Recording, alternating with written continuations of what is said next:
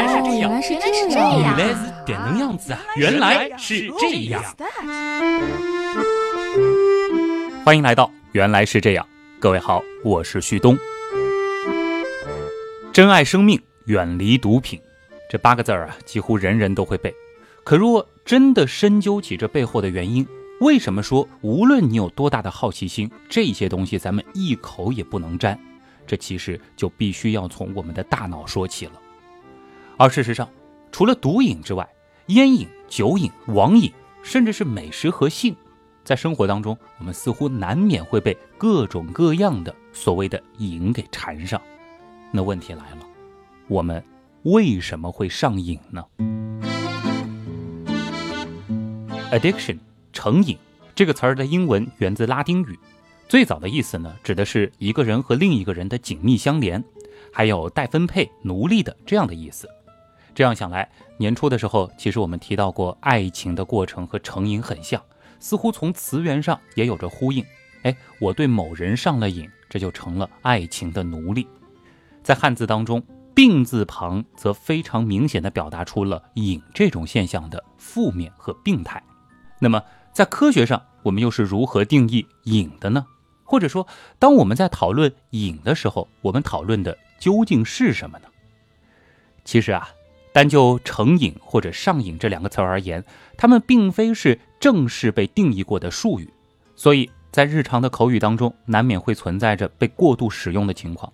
这有点类似于我们曾经说过的强迫症。哎，比如说你热爱工作、热爱运动、热爱学习、热爱关心、热爱吃冰激凌、热爱听，原来是这样。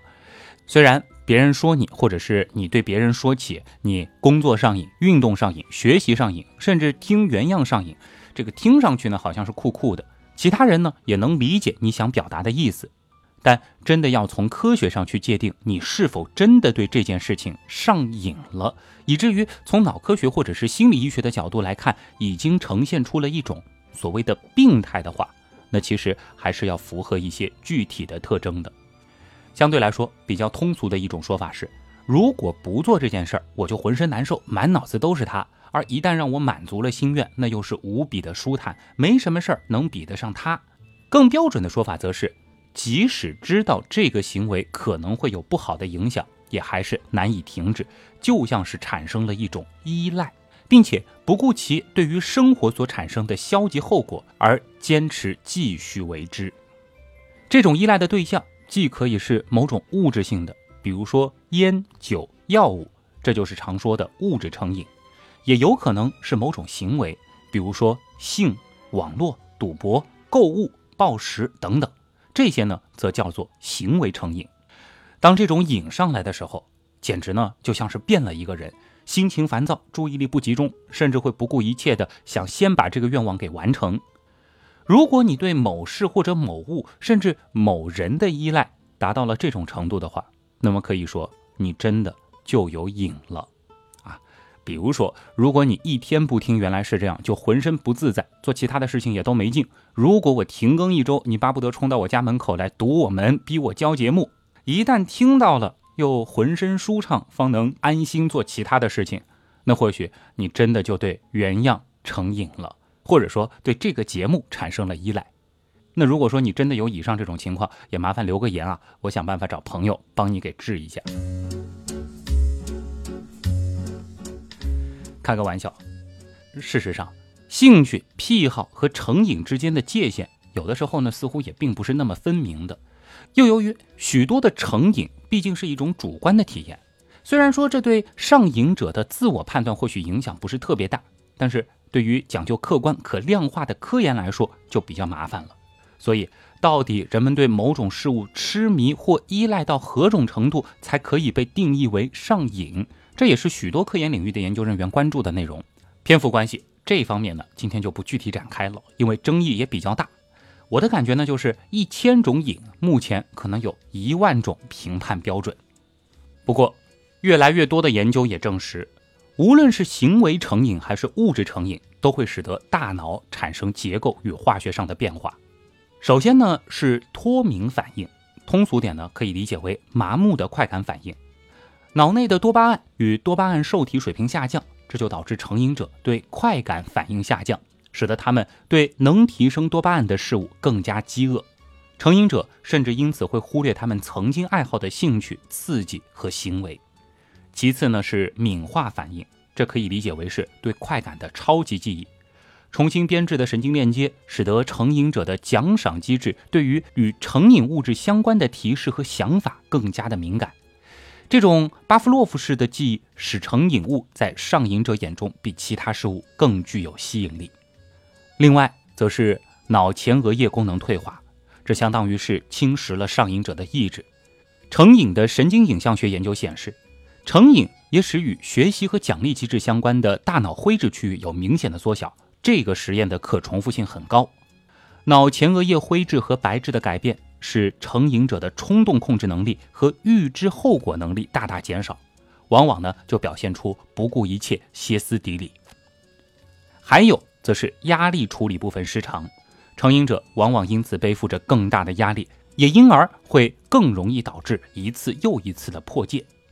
因此，成瘾会改变我们的大脑，使得我们深陷欲望的深渊，并且最终彻底沦为欲望的奴隶。听上去是不是非常可怕？当然，话说回来啊，这里呢其实又有个先有鸡还是先有蛋的问题，因为目前我们也还没有办法确定。以上这些缺陷是在上瘾前就已经存在的，还是随着上瘾而来的？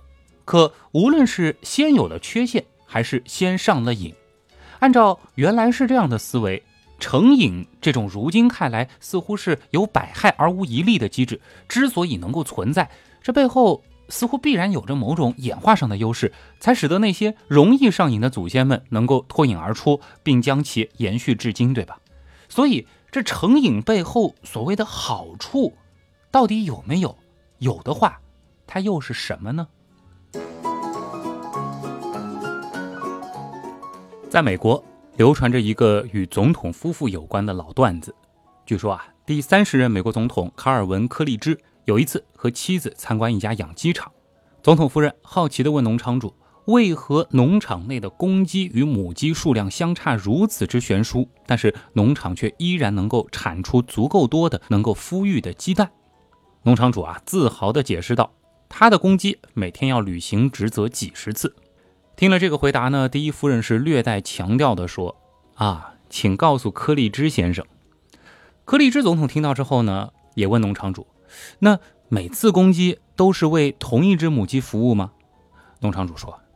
那当然不是，有许多只不同的母鸡。于是呢，总统淡定地说道：“啊，请告诉柯立芝太太，这个听上去十分不入流的段子的背后，其实隐藏着一个生物学的效应，叫柯立芝效应。正如那位农场主所描述的那样，哎，指的是雄性动物在交媾之后可立即与新配偶交媾的现象。”在实验室当中呢，这个效应可以十分容易的在大鼠身上被观察到。将一只适龄的雄性大鼠与一只适龄的雌性大鼠共处一笼啊，干柴烈火的结果嘛，可想而知。但是渐渐的，那只雄性老鼠就会对那只雌鼠产生厌倦。虽然母鼠会继续触碰和舔舐向公鼠求欢，但是公鼠却不会有什么响应了。然而，如果新的母鼠被放入了笼中，公鼠又会再次焕发出活力啊，干柴烈火的努力让这只新母鼠怀上自己的后代。至于这接下来的事情嘛，你应该也猜到了。很快，这只母鼠也失去了公鼠的恩宠，哎，百般讨好也无济于事。直到笼中又有了新来者。要知道，这个实验可以不停的重复，直至这只公鼠彻底精疲力尽。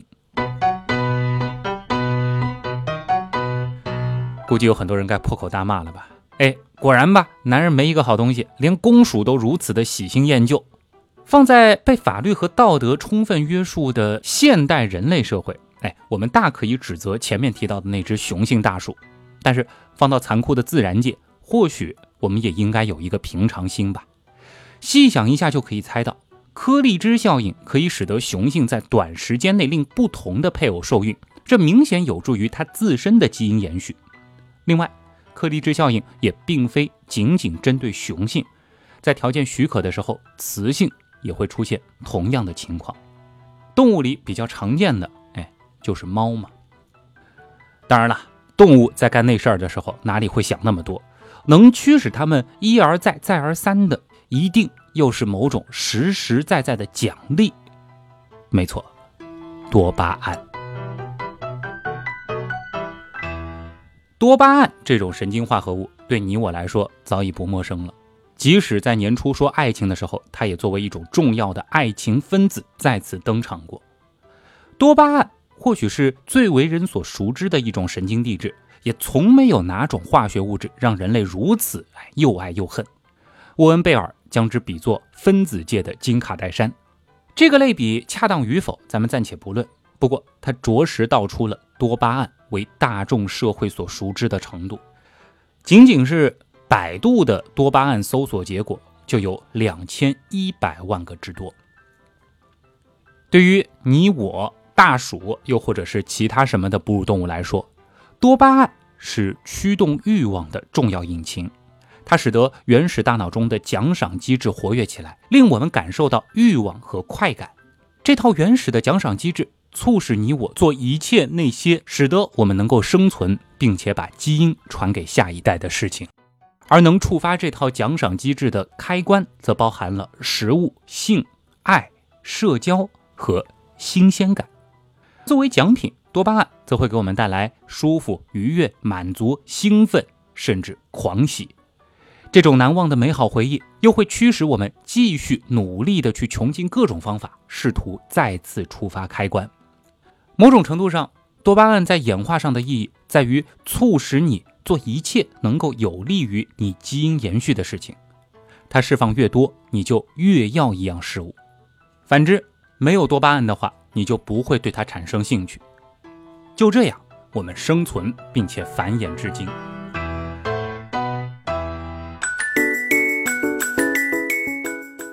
奖励系统的效率非常高，以至于自人类诞生以来到现在，它们几乎没有发生什么改变，甚至可以说。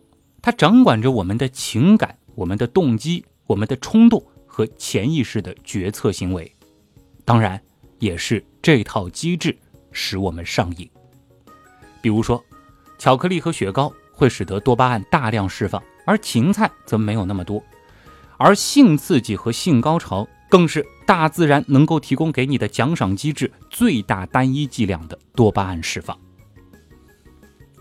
还有一种常见的途径也会增加多巴胺的释放，比如说，当我们习得新技能、达成新成就的时候，这时的多巴胺让我们产生了成功和受到奖励的喜悦。当然，这也是很多高兴情绪的源泉。这也意味着，如果你做某事失败了，大脑中的多巴胺会相应减少，让人产生失落和低沉的情绪。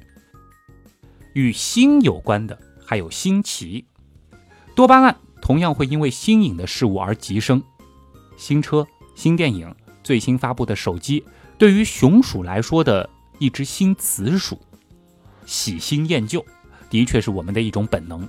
因为所有新事物带来的美妙刺激感，都最终会随着多巴胺释放量的下降而逐渐消失。在过去。我们极少有可能获得源源不断的高热量食物，哎，更不可能像实验室里的大鼠那样拥有源源不断的后宫吧。至于什么新技能的 get、新成就的达成、新装备的获取，也绝非是轻而易举的事儿。所以，即使拥有了一次美妙的多巴胺体验，哎，我们也至多留下美好的回忆，并且继续为之努力前行，对吧？但是如今的情况却大不一样了，食品工业。让天天炸鸡、顿顿蛋糕不再是梦想，社交软件和网络色情则让人可以轻而易举地获得各种新鲜的刺激。电子游戏给你提供着一跳一金币、一刀一等级的快感，线上线下的商店也让你可以不断收获各种新装备。网络媒体更是源源不断的定向且精准地向你输送着各种新鲜事儿。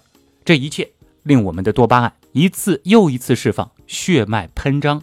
相应的，我们也变得更不知满足。意识到什么了吗？我们正生活在一个大脑完全搞不懂的新时代。我们所享受着的一切，正在让大脑面对着它在演化之路上从未预料到的需要去处理的超量的刺激。这个时候，大脑该怎么办呢？有些大脑就会试图去适应它，这就导致了所谓的成瘾。好在，由于我们的这套奖赏机制最初的设计是促使我们寻找食物和性，所以呢，即使面对如今这个时代的超级便利。哎，也并非是所有人都会对食物、性，甚至是新鲜感这些成瘾。约束我们的，除了所谓的道德自律，更有大脑的满足机制。哎，所谓的“我已经饱了，我已经够了”这样的感觉。当然了，以上这些毕竟还是行为成瘾。当某些实实在在的外来的化学物质直接作用于我们大脑时，情况又完全不同了。这些物质中的极致，便是毒品。脑洞太大，休息一下。如果听节目不过瘾，你也可以去我们的微信订阅号逛一逛哦。与节目有关的更多知识干货，每周节目的 BGM 歌单，还有趣味猜题闯关，都在那里了。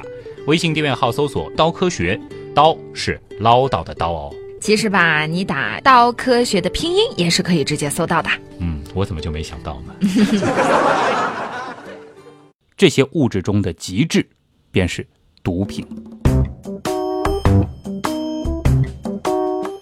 简单来说，毒品一般都是人类某个神经通路当中某种信号分子的类似物，它可以模拟或是抑制这类分子的生物学功效。比如说，冰毒、摇头丸、可卡因。这些呢都属于多巴胺类似物，因此吸食这类药物容易产生愉悦感，不吸食则会导致强烈的痛苦和空虚感。这里呢，我们以可卡因举例，它的具体工作原理是这样的：可卡因进入机体之后，迅速入侵携带多巴胺的细胞。由于可卡因分子同这些神经游走细胞的结合能力十分强大，能够轻易霸占本来属于多巴胺的位置。当多巴胺的位置完全被可卡因占满之后，它就找不到存储的位置，于是呢，只能被迫与其受体结合，激活人体的兴奋。越多的多巴胺被挤出来，则意味着越强烈的快感。可别以为这种快乐是永久的，越多的快乐就意味着更深的悲伤。当可卡因最终从大脑系统退去，那些大脑里的搬运工分子们就会开始打扫多余的多巴胺。快乐线路也就停止了燃烧，新快感便迅速消失，于是乐极生悲。糟糕的并不仅仅是这种过山车式的情绪变化过程，因为天然的多巴胺水平已经被耗尽了，大脑的感觉呢会比用药之前要更加糟糕，而且还会产生强烈的想要再次兴奋起来的欲望。当然，此时对你而言。唯一能够把你的多巴胺分泌量提高到先前的水平，好让你感觉好些的东西，就只有更多的可卡因了。一个狂欢循环就此开启。可卡因让你感觉非常好，所以你服的更多。药劲儿过去之后，剩下的多巴胺更少，所以你感觉更糟糕。这个时候你还得再服可卡因，好让你再次高兴起来。可卡因这种药是一种兴奋剂，这就是说，使用可卡因的人做大多数事情都倾向于比平常的要快，无论是说话还是吸烟。而不幸的是，有一件事情他们会比平常做得更快，那就是服用可卡因。因此，瘾君子们的问题就不断升级了。由于多巴胺同时还是基底神经节中运动控制的关键分子，滥用这类药物的副作用之一。就是不可抑制的抽动，这其中摇头丸就特别明显。而提醒各位的是，有一些咳嗽药水，其中呢含有麻黄素，这也是一种多巴胺类似物。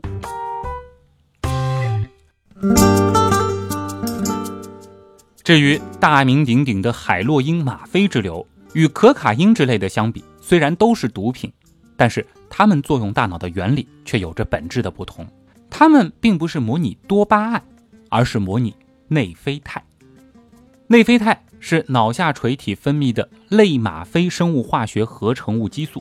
通俗的来说呢，就是人体内与生俱来的吗啡物质。它们呢掌管着我们的止痛功能。举个简单的例子，咱们的肢体关节其实每天都在摩擦，如果没有自身分泌的内啡肽这样的止痛物质，光是关节摩擦的疼痛就足以让我们无法自由行动，更不用说从事一些高强度工作了。可以说，人类躯体能够自由行动，哎，那就是因为有了这种原生的类吗啡物质。这些肽类除了具有镇痛功能之外，同时还具有许多其他的生理功能，比如说调节体温、心血管、呼吸等等。当然啦，从精神状态来说，内啡肽也可以帮助人保持年轻快乐的状态。运动爱好者对于这种感觉或许不陌生啊，这其中呢就是有了内啡肽的作用。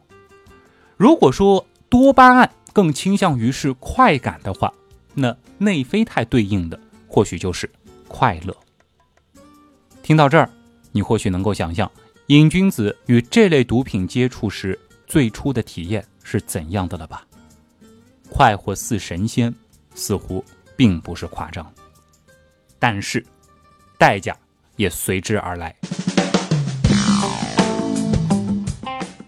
这种外来的模拟内啡肽的物质进入体内之后，势必会减少并且抑制我们自身内啡肽的分泌。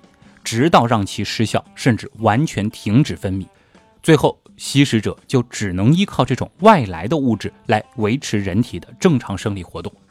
可想而知，一旦停止了吸食，人的生理机能呢就会紊乱，浑身疼痛难忍，犹如万蚁噬骨。这就是毒瘾发作的原理。至此，只有再供给吗啡、海洛因之类的物质，才能够戒除这些戒断症状。到这里。相信大家已经明白了，为什么海洛因会有这么强的成瘾性，并不是因为它一直能让人享受着舒爽心快，而是一旦不吸食，就会全身上下没有一处不疼不痛，甚至骨头都疼痛难忍。经常有人说，比死亡更可怕的就是海洛因毒瘾发作。关于可卡因和海洛因的对比。这里呢，引用一个二十世纪六十年代晚期进行的著名的试验，用的呢是两组老鼠，一组呢可以无限制的得到可卡因，而另一组则可以无限制的得到海洛因。两组老鼠呢没有花多少时间就都找到了药物。两天之内，海洛因一组的老鼠，他们的行动就形成了规律：吃海洛因，睡觉，醒了之后四处溜达溜达，进食，再吃更多的海洛因，然后再回去睡觉。而与此同时，可卡因一组的老鼠在吃可卡因，这就是他们的所有活动了。可卡因不会让他们感觉想要睡觉或是吃饭，只是使他们感觉想要吃更多的可卡因。当他们最终精疲力竭、全部倒下来的时候，才会暂时停止吃药。但是刚一醒来，他们就马上又开始吃起可卡因来。这个实验呢，进行了一个月。最后，海洛因一组的所有老鼠都染上了严重的毒瘾，不过相比而言还算健康，毕竟它们还在正常的进食、清理毛皮与喝水。但是，他们的比较对象可卡因那一组所有的老鼠都死了。当然了，也不难想象，一旦给海洛因组的老鼠断了供，他们的结局又是如何？这里呢？也希望大家不要误以为只要不断供，像海洛因这类毒品就不会危及你的生命。无论是吸食还是注射，都会引起各种并发症。更不用说这类物质如果摄入过量的话，会立即导致人死亡。还是那句话，珍爱生命，远离毒品。除了可卡因、海洛因这样的毒品，还有一个著名的成瘾物质。那就是尼古丁了。当吸烟者吸烟的时候，尼古丁呢是以烟为载体进入体内，百分之九十的尼古丁在肺部吸收，其中呢四分之一的量会在几秒内立即进入大脑。与可卡因模仿多巴胺，并且就战雀巢把多巴胺逼出来不同，尼古丁则会作用位于脑腹侧背盖区的 A4B2 受体，受体被激活，释放多巴胺。当然了。这多巴胺的量呢是远不及毒品的，而尼古丁很容易被排出体外。随着尼古丁的量在体内的减少，多巴胺的分泌水平迅速下降，吸烟者就会感到烦躁、不适，并且渴望补充尼古丁。一旦得到了尼古丁补充，多巴胺呢会再次迅速释放，吸烟者呢又会再次感觉愉悦，一个奖赏回路便形成了。当大脑长期处在被尼古丁激活的状态，这就逐渐降低了对尼古丁的敏感反应，也造成吸烟者对尼古丁的需要量越来越大。这就是为什么吸烟者的烟量往往会随着烟龄的增长而不断增大，随着奖赏回路的不断加深。对尼古丁的瘾也就越来越大了。除了烟瘾，你一定还听说过酒瘾，确切点说呢，应该是酒精依赖。酒精的确也会令我们的大脑产生比平时更多的多巴胺，同时呢，作为一种中枢神经抑制剂，大脑的高等认知功能会被它抑制，平常受约束的行为因此就会表现出来，开始放飞自我，进而达到。暂时疏解压力与不快情绪的效果，当然这只是暂时的。当酒精代谢完毕，现实终究还是要面对的。而如果饮酒者的目的就是希望通过酒精来消愁的话，便有可能会一再的以喝酒来逃避现实。至此，基于酒精这种物质，又一个奖励回路搭建完成。至于咖啡。茶与可可这些会让人所谓上瘾的饮料，由于都在以前的原来是这样里讲过，它们是如何作用于我们大脑的，今天呢就不赘述了。简单的回回课吧。拿咖啡举例，咖啡的苦涩是由于咖啡因的味道。咖啡因呢是一种植物生物碱，它能够与脑内的腺苷受体结合，让大脑神经元的活动不衰减。最明显的表现是，当大脑本该休息的时候，咖啡因能够让人减少睡意。当然。咖啡因呢，也的确能够刺激多巴胺的分泌，这就产生了喝下咖啡之后的清醒与快乐，以及离开了咖啡之后的困倦与消沉。一旦这个回路形成并且强化，你也就很难再离开这类饮料了。而长期饮用咖啡者，忽然离开了咖啡，的确也会出现所谓的戒断症状，比如说头痛、肌肉酸胀、恶心无力、精神不振、注意力难以集中、情绪低落。等等的表现。吸烟有害健康，小酌怡情，大饮伤身。过量的咖啡与茶也同样伴随着健康的风险。因此啊，毫无疑问，烟酒甚至咖啡与茶的成瘾也都是我们需要警惕的。但是，无论以上的哪种物质，那都远远比不上毒品的成瘾性、副作用以及。社会危害性，所以还是那句话，第三遍，珍爱生命，远离毒品。原来是这样，就是这样。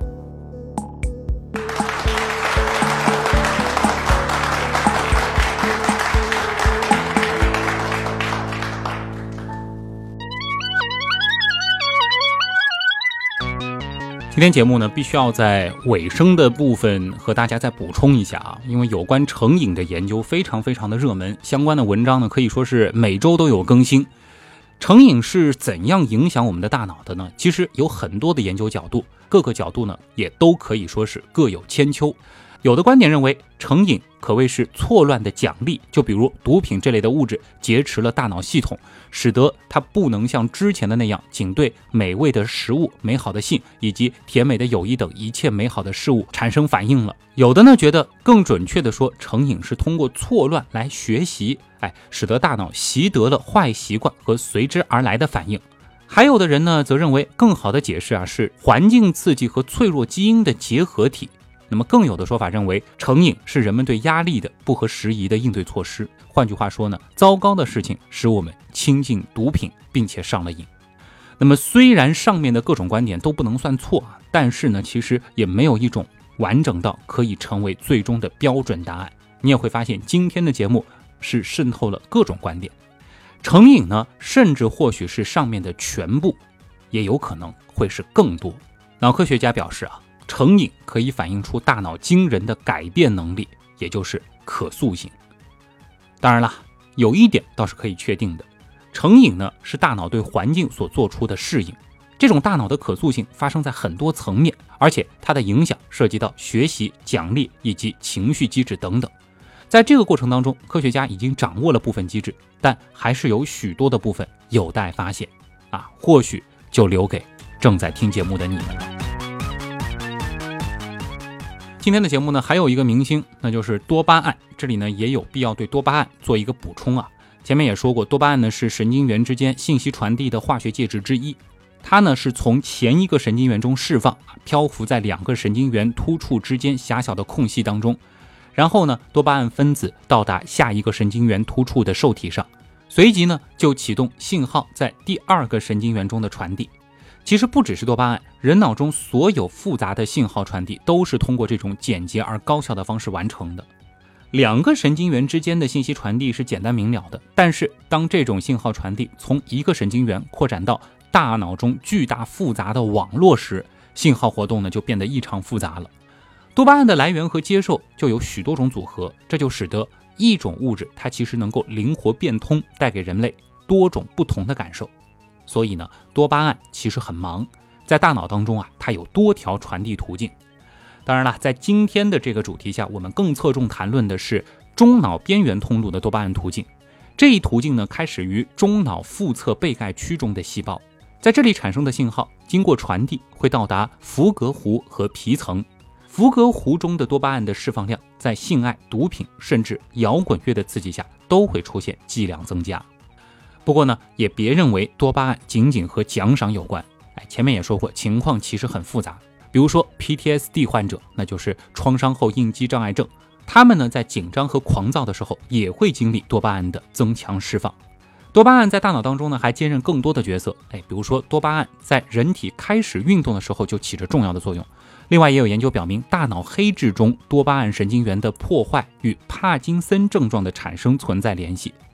多巴胺作为一种重要的激素，还能够抑制催乳素释放。医生呢，还通过多巴胺来治疗精神分裂症。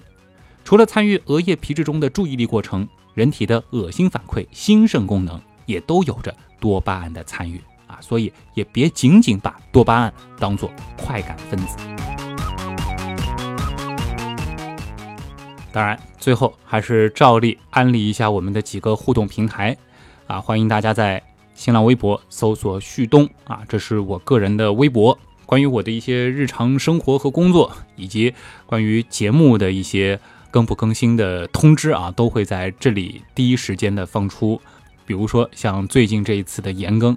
另外呢，在微信订阅号别忘了搜“刀科学”，刀是唠叨的刀啊，这是我们的官方订阅号。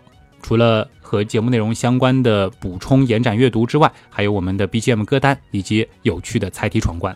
订阅号里呢有一个周边按钮，点进去呢就是我们的官方微店啊，超美星球盘也欢迎了解。